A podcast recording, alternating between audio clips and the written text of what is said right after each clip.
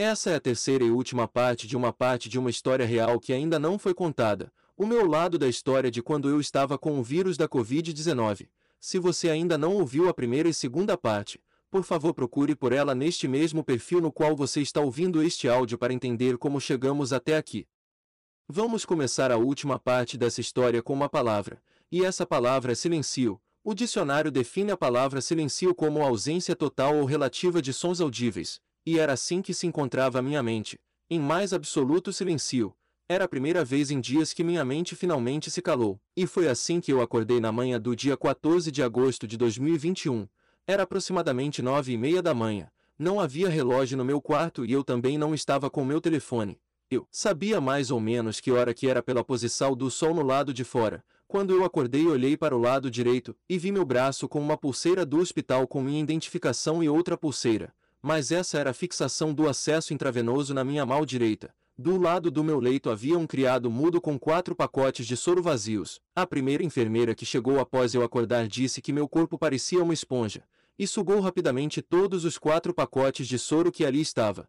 Eu já estava no quinto, sinal que eu estava bastante desidratado. O quarto do hospital que eu estava havia dois leitos, não tinha nenhuma TV e a única coisa que fazia barulho era o ar-condicionado e uma pequena válvula acima do meu leito na parede por onde eu suspeito que saia oxigênio puro que preenchia todo o quarto. Quando eu respirava dava para perceber que o ar era puro. Mais que puro era extremamente puro. Mais puro do que quando você sai da cidade e vai para uma floresta. Pouco tempo depois que eu acordei, as enfermeiras trouxeram o café da manhã, e totalmente do que os filmes dizem a comida do hospital era uma delícia muito melhor do que na minha própria casa. E não, o Covid não afetou meu olfato e nem meu paladar. Parece até uma coisa ótima. Mas o que o coronavírus tinha planos muito maiores que isso para mim. Mais à frente eu explico melhor. Mas voltando ao assunto. Pouco tempo depois de acordar um médico veio me ver, checou a pressão, oxigenação, glimecia, colocou um estetoscópio no meu peito e começou a checar os pulmões. Depois disso, os enfermeiros vieram coletar sangue e aqui realizaram um exame de nome até engraçado, mas que na verdade me revelou uma nova definição de dor que eu já havia sentido na vida. E o nome desse exame se chama gasometria. A gasometria arterial é um exame invasivo, onde coleta-se sangue oriundo de uma artéria. Essa medida fornece informações sobre a adequação da ventilação alveolar e oxigenação do indivíduo, sendo portanto uma importante ferramenta de diagnóstico e indispensável nas urgências clínicas. Muito técnico não acha. Então eu vou resumir. Eles pegam e enfiam uma agulha nessa veia que você tem bem aí no seu pulso para coletar sangue. E definitivamente é a maior dor que eu já senti na vida. Eu fiquei internado por seis dias e duas vezes por dia eu tinha que fazer a gasometria. Então já dá para imaginar como foi. De manhã retiravam sangue do pulso direito e à tarde do pulso esquerdo voltando à minha mente que inacreditavelmente após dias completamente cheios de explosões de pensamento agora o silencio e a escuridão dominavam completamente tudo. Não havia nenhum pensamento em lugar nenhum.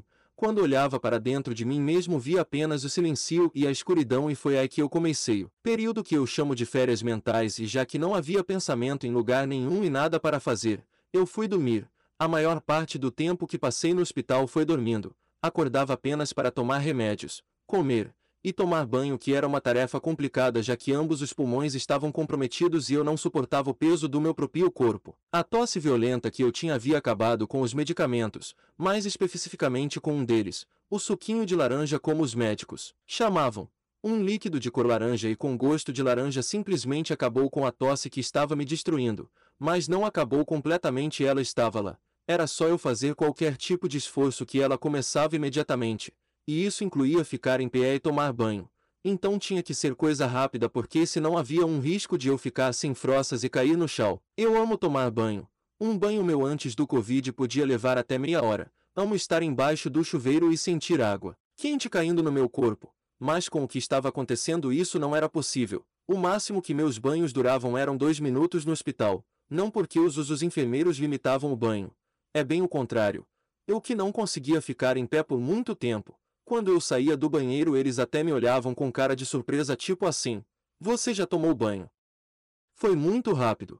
Hoje exatamente um ano depois meus banhos ainda continuam curtos durando máximo 5 minutos. Mais tempo que isso em pé, minhas pernas começam a perder a força e ficam dormentes. No primeiro e segundo dia de internação que foi em um sábado e um domingo eu fiquei apenas de repouso, levantava apenas para ir ao banheiro. Havia outra pessoa no quarto, mas não trocamos sequer uma palavra, já que até falar me fazia tossir e eu evitava a todo custo tossir porque doía muito. Horas mais tarde essa pessoa que estava internada no quarto comigo teve alta médica e foi embora pouco tempo depois do almoço, e eu fiquei lá sozinho, sem ninguém, não tinha mais nem meus pensamentos e...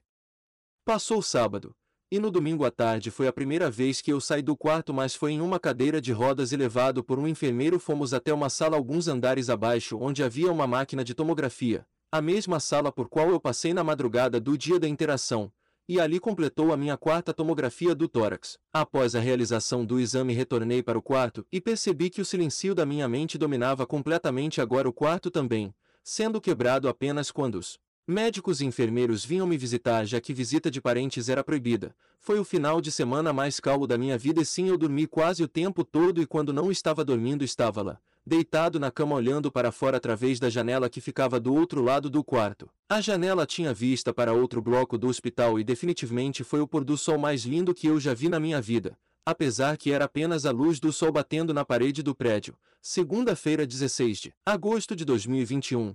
Era mais uma manhã no quarto da solidão, o leito 2 a 1.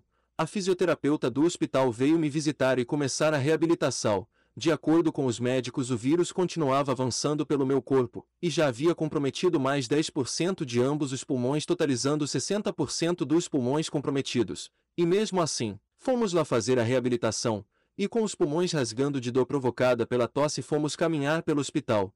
E sim, a princípio a reabilitação era basicamente dar uma volta pelos corredores do hospital, um comboio de três pessoas e uma cadeira de rodas. Era eu, a fisioterapeuta do lado e um enfermeiro atrás de mim com uma cadeira de rodas caso fosse necessário. À medida que caminhava um passo após o outro a tosse vinha. Doía mas tinha que continuar. Tinha que fazer fisioterapia duas vezes por dia, uma de manhã e outra à tarde. À medida que caminhava pelos corredores do hospital, algumas portas dos quartos estavam abertas e eu via pessoas que definitivamente estavam piores do que eu, algumas usando oxigênio diretamente no nariz, outras com máscara e um respirador mecânico do lado e ao final do corredor ficavam as unidades de terapia intensiva. A famosa UTI foi lá que eu vi as primeiras pessoas entubadas. Se formos comparar, eu estava até bem, ainda conseguia respirar sozinho, apenas com o oxigênio que sai pela válvula da parede do meu quarto. Terça-feira, 17 de agosto de 2021 na checagem matinal dos enfermeiros uma coisa chamou a atenção. O oxímetro detecta arritmia cardíaca. E aí fica a pergunta, como alguém que estava de repouso estava com arritmia cardíaca. Os próprios enfermeiros não acreditavam no que estava acontecendo, e até em tom de brincadeira mandaram eu ficar calmo, como se fosse possível eu estar mais calmo e em paz do que eu já estava. Mediram novamente em outra mão e o resultado foi o mesmo. Suspeitaram que talvez o aparelho estivesse fazendo a medição errada e então trouxeram mais cinco oxímetros e colocaram três em uma mão e dois em outra e cada um deles dizia uma coisa diferente. Afinal de contas, oxímetro é confiável ou não? A resposta é sim, pois todos marcavam que meu nível de oxigenação no sangue estava abaixo de 90%, exatamente algo entre 83 a 85%, e é óbvio que não quiseram arriscar e já convocaram o setor de cardiologia do hospital para virem verificar o que estava acontecendo, pois aparentemente o coronavírus estava agora tomando o controle do meu coração e a resposta é não, não tenho histórico de problemas com o coração na família, Aqui em casa o pessoal sempre morre de câncer então problemas cardíacos era novidade. Foi feito dois eletrocardiogramas e o resultado era inconclusivo. Então decidiram apelar para uma ultrassom do coração para tentar ver o que estava acontecendo. E a ultrassom mostrou que o coração estava limpo e que a explicação mais provável para a arritmia era que o comprometimento pulmonar fez com o cérebro mandasse o coração bater mais rápido para manter os níveis de oxigenação no corpo, Bom, eles estavam tentando, mas ainda ficava em 83 a 85%, sendo que normal é acima de 95%. O médico suspendeu minhas fisioterapias e mandou que eu ficasse de repouso, e assim foi feito. E solicitou mais uma tomografia, mas dessa vez com contraste para reavaliar os danos nos pulmões, esse exame exigia um jejum então minha última refeição seria no almoço e depois eu só comeria novamente na janta após o exame. E por volta das oito da noite daquela terceira-feira fui levado mais uma vez na cadeira de rodas para a sala da tomografia. E tudo parecia bem, até o contraste entrar nas minhas veias. Sinceramente parecia uma, dis uma disputa bastante acirrada de dor, entre a gasometria e a tomografia com contraste, mas posso afirmar com certeza que a gasometria ainda ganha, mas por pouco. Depois do exame retornei para o meu quarto da solidão, jantei e fui dormir. Quarta-feira, 18 de agosto de 2021, mais uma manhã começava e o médico veio me ver durante o café da manhã no meu quarto. Ele estava até de certa forma um pouco aliviado, embora o resultado dos exames sejam graves. A tomografia revelou que o coronavírus comprometeu 75% de ambos os pulmões e nas palavras dele, a tomografia por si só já era o suficiente para me entubar, mas aí veio o exame de sangue que mostrou que a carga viral do Covid-19 no meu corpo estava baixa e que a doença finalmente parou de avançar e que havia sinais que a doença estava diminuindo e que perdeu a batalha. Eu só não recebi alta naquele dia porque ainda estava com febre. Era baixa, mas ainda assim era uma febre e podia indicar que a doença talvez estava prestes a atacar novamente. Naquela mesma manhã eu recebi autorização médica para fazer uma sessão de fisioterapia. A famosa caminhada no hospital e mais uma vez passo após passo caminhei pelos corredores do hospital, mas mesmo que com os pulmões comprometidos em 75% eu consegui caminhar sem que a tosse maldita viesse fazer inferno na minha vida. Quando retornei para o quarto da solidão, agora não era mais o quarto da solidão, mas sim o quarto da pregação. Agora eu havia um companheiro de quarto. Ele era pastor de uma igreja evangélica e inacreditavelmente aquilo que eu mais desejo ele não fez. O pastor acreditando em fake news sem embasamento científico nenhum ao invés da ciência. Ele simplesmente não tomou sequer a primeira dose da vacina. E agora ele estava ali dependendo da ciência para salvar a vida dele. Mas aí você pensa, como assim um homem de Deus naquela situação? Onde está Deus? Por que ele permitiu que aquele homem chegasse naquela situação? É uma boa pergunta e eu também ficava me perguntando aquilo, quando o pastor disse às enfermeiras que não havia sequer tomado uma dose da vacina por não acreditar nelas baseado em fake news, as enfermeiras deram uma bronca nele dizendo exatamente isso. Se você tivesse tomado a vacina, não estaria aqui. Confesso que naquela hora, quando ela disse isso, por fora eu estava sem reação, mas estava literalmente morrendo de rir por dentro. O primeiro sinal de felicidade em semanas e pensando em silêncio que parece que Deus abandonou aquele homem à própria sorte agora, só restando a ciência para tentar salvá-lo. E mesmo assim o pastor continuou sua pregação. Foi o dia inteiro dando paz do Senhor para um e para outro a todo momento no celular, inclusive já marcando churrascos para quando ele sair do hospital. E foi naquele momento que eu percebi que a maioria dos seres humanos não prestam. Quinta-feira, 19 de agosto de 2021. Mais um dia começou e já na paz do Senhor porque o pastor acordou cedo para continuar a sua rotina infernal de pregação. Sinceramente, eu preferiria o quarto da solidão. Eu já não estava mais aguentando esse negocio da paz do Senhor e mesmo com a recomendação médica para que o homem ficasse em silêncio. Ele insistia em continuar pregando. E foi aí que ele começou a tossir. Aquela mesma tosse que dias atrás estava rasgando os meus pulmões agora estava afetando. Ele o obrigou a ficar em silêncio. O homem piorou rapidamente naquela manhã, tendo inclusive ataques de pânico. Parece que ele finalmente percebeu que Deus o abandonou e não viria a seu resgate. Ele também não conseguia ficar mais em pé. E trouxeram até um pinico para que ele pudesse fazer xixi sem sair da cama, já que levantar dela estava perigoso demais para ele e ele poderia cair a qualquer momento. Enquanto isso, eu estava lá com uma febre que não acabava de jeito nenhum e o médico já havia dito que enquanto essa febre não acabasse, ele não me daria alta. O café passou e já estava chegando a hora do almoço. Eu nem estava mais com esperança de receber alta naquele dia. Almoço veio e durante meu almoço eu recebi a notícia que receberia alta ali mesmo naquela hora. Era apenas o prazo de almoçar e já poderia ir embora. Parece que a febre finalmente cessou e a taxa viral estava quase nula na minha corrente segura já era seguro eu voltar para casa. Depois do almoço, os médicos retiraram meus acessos intravenosos que estavam no meu braço que eu esqueci de contar acima, mas no total foram três. Meu braço parecia até o braço de uma múmia. Várias faixas de curativos e várias marcas de hematomas causado pelo contraste da tomografia em ambos os braços, além dos hematomas causados nos pulsos pela famigerada gasometria. A porta do quarto da solidão, o leito 2 a 1 se abriu e era um enfermeiro com os papéis da minha alta médica junto com uma cadeira de rodas. Os enfermeiros retiraram os acessos intravenosos e colocaram curativos nos lugares. Eles também trouxeram minhas roupas que minha família trouxe já que eles receberam a notícia da alta dica antes de mim. Eu troquei de roupa e sentei na cadeira de rodas para a última volta no hospital. Eu não sei o que aconteceu com o pastor que havia chegado um dia antes no meu quarto. Sinceramente espero que ele tenha sobrevivo ao coronavírus para que ele possa infernizar a vida de mais pessoas com a paz do Senhor igual ele fez com a minha por um breve momento que passamos juntos. E lá fomos-nos. eu o enfermeiro, e a cadeira de rodas para a última volta no hospital. Há quem diga que quem passa por isso é como uma ave fênix da mitologia grega renascendo das cinzas para o voo da libertação. Eu posso até ser uma fênix, mas não houve um voo da libertação. Eu sou uma fênix caída nos destroços da própria desgraça. Ao chegar em casa eu já recebo uma recepção de Dona Nina, a minha gata que obviamente me estranhou e até hoje foi o único ser vivo no planeta que percebeu que a pessoa que retornou para casa naquele dia 19 de agosto não era a mesma que saiu de casa naquela sexta-feira 13 de agosto e de fato não era. Aquela pessoa que existia antes de pegar coronavírus não existe mais. Ela morreu deitada naquele banco de pedra naquela noite enquanto observava o céu. Uma parte de mim morreu naquele dia.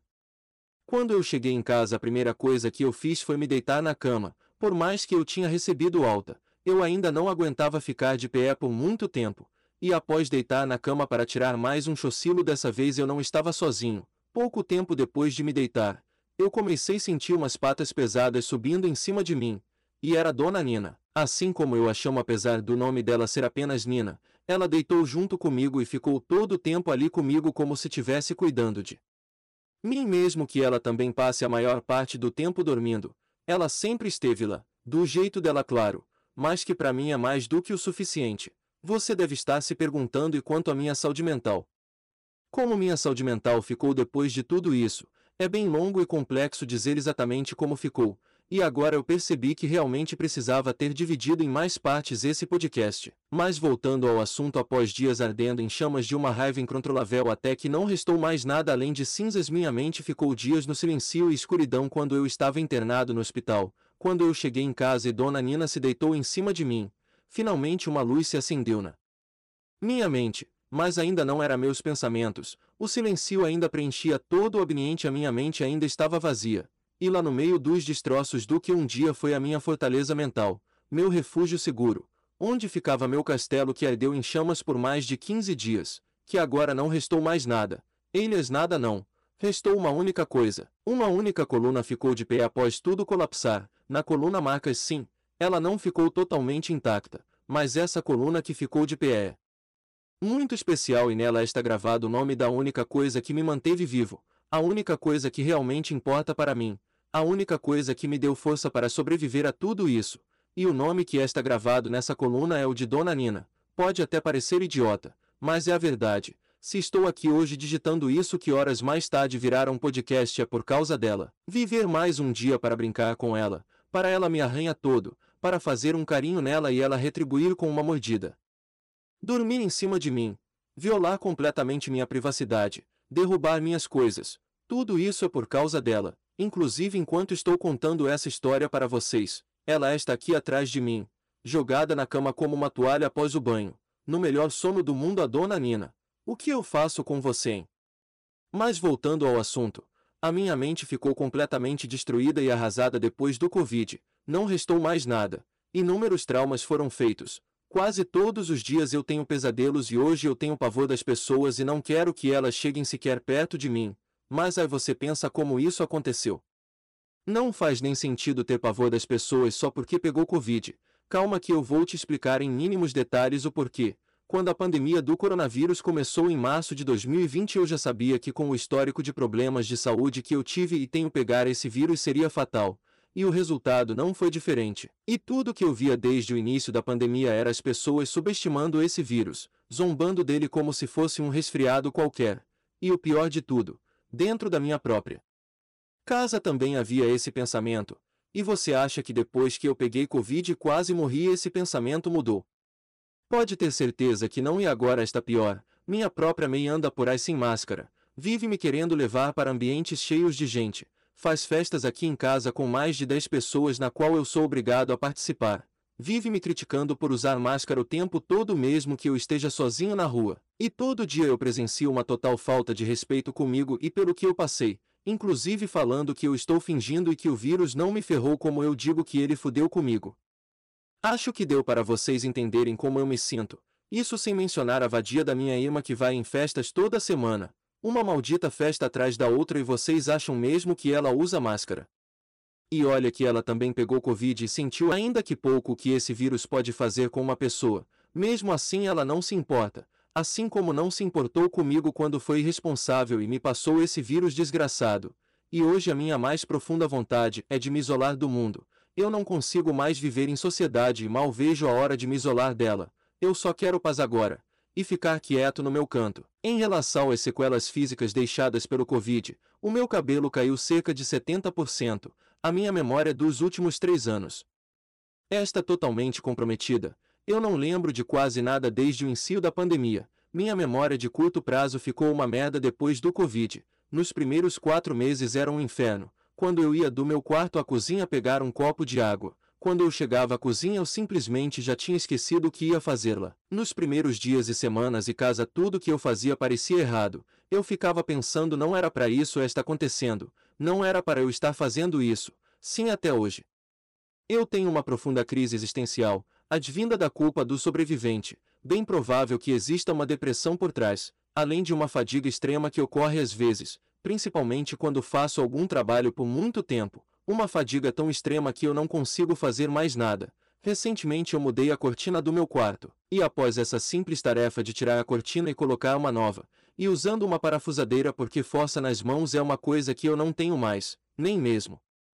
Para torcer um parafuso, o simples fato de trocar uma cortina, me deixou tão cansado que eu tive que dormir, por cerca de duas horas. Eu também não consigo ficar muito tempo em pé, andar e conversar então. Esquece. Eu fico sem ar muito rápido. Meus pulmões de vez em quando doem. Basicamente eu sou um peso inútil de papel ambulante. Hoje é 19 de agosto de 2022 exatamente um ano após eu ter tido alta do hospital. Pouca coisa mudou continuo sem força, com uma memória de merda que às vezes funciona e às vezes não, mas fazer o quê? É a vida. Eu não sei se algum dia eu vou me recuperar e superar o que aconteceu comigo. Provavelmente eu não venha a me recuperar. As sequelas parecem permanentes. O jeito é aprender a viver. Esse é o meu novo normal. Se eu sobrevivi à Covid-19, sim sobrevivi, mas a que custo? Posso até não ter perdido meu olfato e paladar, mas a Covid tirou bem mais de mim do que isso. Se você me perguntar no final das contas quem ganhou, eu vou te dizer com toda a sinceridade do mundo: o coronavírus pode até ter perdido a batalha no hospital, mas definitivamente ele ganhou a guerra.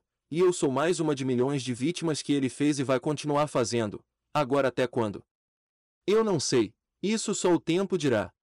Obrigado por ouvir até aqui. Sei que foi uma história longa e complicada e agora eu tenho a sensação de dever cumprido. Finalmente contei o meu lado da história. Agora se as pessoas vão acreditar em mim ou vão achar que é frescura ou fingimento meu, isso eu não sei. Mas sinceramente eu não tô nem aí se vão acreditar ou não. Essa é a minha história. Eu vivi ela e vou carregar as cicatrizes pro resto da minha vida. Eu gostaria de agradecer a todos que se interessaram em ouvir os três capítulos desse podcast. Eu realmente estou muito feliz por ver a quantidade de pessoas que se interessam em ouvir o meu lado da história.